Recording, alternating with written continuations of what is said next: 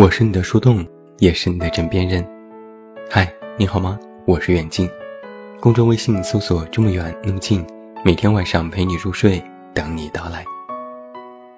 今天我们来认真而科学的聊一聊刷刷刷这件事。一直都有读者问我同样一个问题：整天没个正经样子，就知道刷手机。明明知道这样也不好，也想改，但就是改不了。怎么办呢？我也不想整天抱着手机混吃等死呀。许多人都会有以下的这些日常行为：本来是工作学习时间，忙着忙着，突然就脑子里闪过一个念头，然后不由自主拿出手机，看个微博，点个微信，然后淘宝、小红书之类的逛一圈，发了个朋友圈，放下手机继续忙活自己的事情。眼睛却总是盯着手机，反复拿起再点开来看，看谁给你点赞了，谁给你评论了。朋友圈显示的小红点提醒牵动着你的心。还有些人有点强迫症，不允许手机各类应用里有提醒、有更新，非要刷到没有更新为止。应用上的数字提醒也不能存在，只要手机提示音一响，马上就拿起来看。一段时间不碰手机，就会心神不宁，是不是有新的更新了？是不是谁给我发信息我错过了？是不是有来电话我没有注意到？逛街的时候把手机放在书包里，隔一段时间就拿出来看一下。如果今天出门走得匆忙，把手机遗漏在家里，那这一天肯定是坐立不安。而这些。都是依赖手机产生的现象。许多人肯定也劝过你，少刷手机，别总是盯着屏幕，对眼睛不好，对睡眠不好，又影响工作。但是这点劝说的效果，就如同你对一个抽烟的人说少抽点吧，基本没什么用。但是抽烟的人不知道抽烟对身体不好吗？当然知道，只是他们戒不掉。总是习惯刷刷刷的人，不知道这样做也不好吗？当然知道，只是他们也戒不掉。甚至是带着内疚去刷，带着负罪感刷，不刷心慌，刷的心难受，但就是停不下来。所以，刷刷刷的本质是，你知道这样做的弊端，但你戒不掉。那么，今天我和你说的。就是在生活当中，我们这种所谓的成瘾心理。我要先和你普及一个概念，叫做心理奖励机制。简单来说，就是人的大脑当中奖励系统，就是做一定的事情会反馈自身的一些奖励，鼓励我们去做。奖励系统就是大脑的特定区域会反馈给自己一种愉悦感。产生快乐、幸福、美好、踏实的感觉。刷手机也同理，当你刷到更新内容时，大脑会认为这个东西给你带来信息，符合你目前的期待。这时奖励系统会激发出大脑当中的多巴胺。你或许听过多巴胺这个名词，这是一个学术的神经学用语，是与上瘾行为有关的行为激素。而对于多巴胺的理解和认知，许多人停留在它是快乐的起源，脑内的多巴胺分泌的越多，就会感到越快乐。但实际上，多巴胺不仅会让你感觉愉悦，更会激发你产生期待，更多的期待会让多巴胺加速的分泌，所以我们会形成一种想法，必须要去这么做，就能更开心。多巴胺不仅会驱动你的期待心理，更会刺激你的多次行为，并对你的行动起到绝对性的承诺作用。这么和你来简单形容：当你通过刷刷刷这件事情，第一次获得满足和愉悦的时候，大脑会告诉你要继续这样去做，产生更加强烈的渴望。而当有过一次通过刷刷刷产生多巴胺，刺激出愉悦的心理。我们就会特别想要再次获得这种愉悦感，从而继续刷刷刷的习惯。这其实就像是我们大脑当中的一个小恶魔，明明有工作要做，有事情要忙，但是多巴胺却在潜意识里不停地告诉你说：“再刷会儿手机吧，再点开看看更新吧，再打一把游戏吧。”这件事情多快乐，多开心呢！于是，我们就忍不住放下了手头的工作，打开了手机，继续刷刷刷。这个时候，你是否发现了另外一个问题？就算大脑当中的多巴胺会一次次的进行诱导，但我们也有自制力，但是为什么总是输给他呢？那么，我要再普及另外一个概念。叫做人类行为决策的不确定性。我们刷手机有一个潜在的心理暗示，是渴望得到奖励。这个奖励要么是更新的内容，要么是别人的点赞回复，要么是打游戏过关之后的得分等等。但是非常显然的，这种奖励是随机的，不一定我们每次刷刷刷都会有这种奖励反馈。有时就是没更新、没回复、没点赞，玩一把游戏也不会顺利通关，半途就会 game over。这时你心里就会微微的懊恼，丢下手机。但过不了多久，你就会告诉你自己：再刷一会儿，再玩一下，说不定就有更新，就能通关了。那这时你发现没有，刷刷刷的随机性。正是调动你行为的好奇心和好胜心。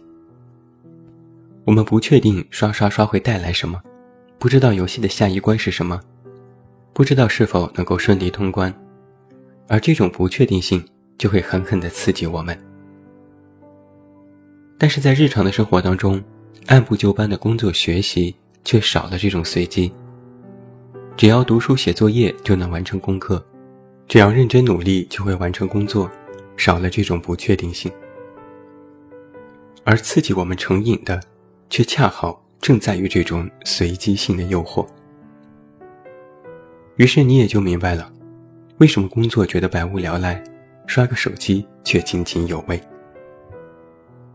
而这种随机性诱惑会带来另外一种心理，叫做错失恐惧。之所以称之为是错失恐惧。就是我们因为担心错失某些新奇经历而产生的一种焦虑，是参加社交活动或者是查看社交媒体等等的外在行为表现。我们生怕错过每一次刷刷刷的机会，错过朋友圈的更新。也或许明白大部分的信息都是无营养、无用的，但还是要点开查看。每个人都有心理需求，包括自主需求。胜任需求和关系需求，而当需求没有被满足且满意度太低时，就会产生错失恐惧。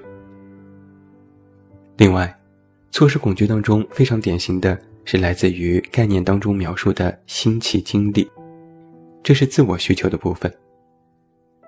简单来说，你工作没有完成，这没有什么可恐惧的，潜意识会告诉你，只要去做就会完成。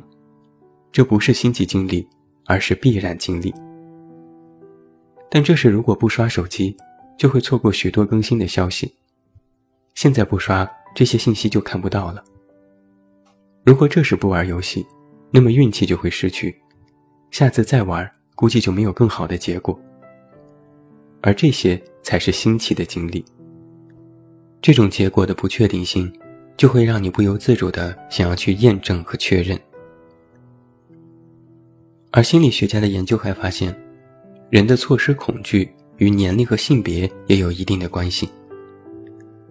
年纪越轻的男生，这种错失恐惧心理会远远高于年长者或者是女性；而青少年的错失恐惧水平要远远的高于中年人或者是年长者。由此就可以看出，因为刷刷刷成瘾的人，大多都是年轻人。我曾经看过一个非常有趣的观点是，多巴胺挟持了你的注意力。说起来很有趣，我们会经常被大脑当中的多巴胺欺骗。刷刷刷就是一个典型的例子。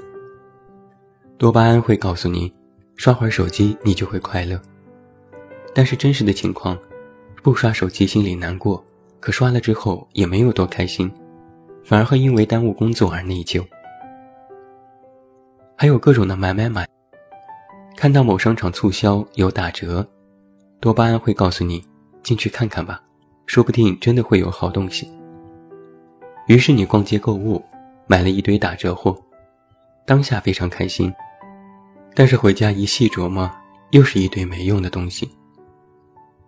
而这里面就有一个公式推导：首先是信息认知，然后是多巴胺分泌，之后是奖励系统，最后是行为决策。